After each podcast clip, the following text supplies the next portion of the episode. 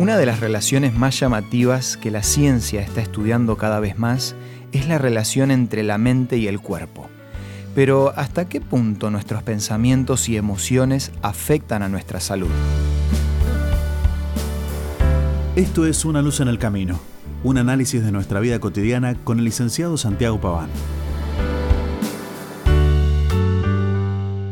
Muchas veces tendemos a pensar que el mundo de los pensamientos, las ideas y los sueños está separado de lo real.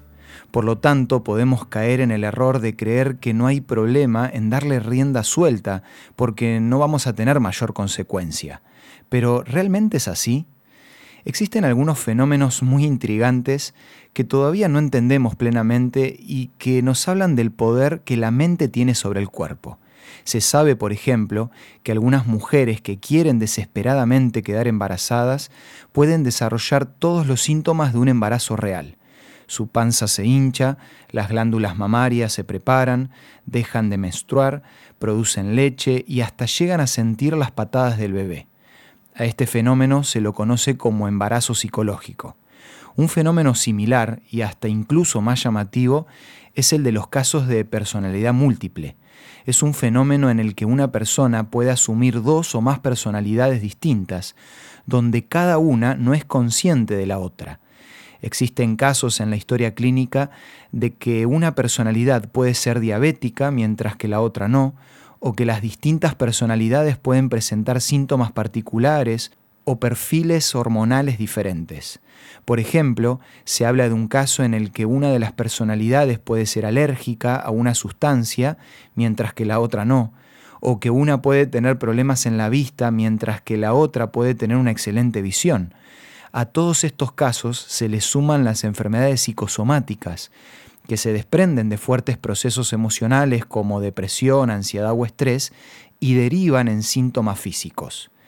Estos fenómenos, aunque todavía están en estudio y no se comprenden totalmente, hablan del tremendo poder que la mente tiene sobre el cuerpo. Como dice Proverbios 17:22, gran remedio es el corazón alegre, pero el ánimo decaído seca los huesos los pensamientos y las emociones que permitimos que se apoderen de nuestra mente ejercen una fuerte influencia sobre la salud. Si sos una persona optimista y alegre y tus pensamientos son positivos, no solo vas a tener una vida más feliz, sino también más sana.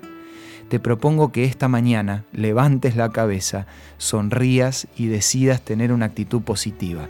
Te puedo asegurar que tu cuerpo te lo va a agradecer para compartirte un poco más de esa alegría que necesitamos cada día, es que me gustaría ofrecerte la revista Sentimientos, que podés solicitarla como un regalo a nuestros puntos de contacto.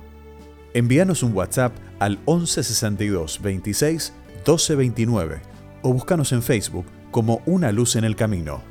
La lectura de la revista Sentimientos te ayudará a vivir con una actitud positiva un día a la vez. Esto fue una luz en el camino. Te esperamos el lunes para un nuevo encuentro, cuando volveremos a decir... Permitamos que a lo largo de las horas de cada día Dios sea una luz en nuestro camino.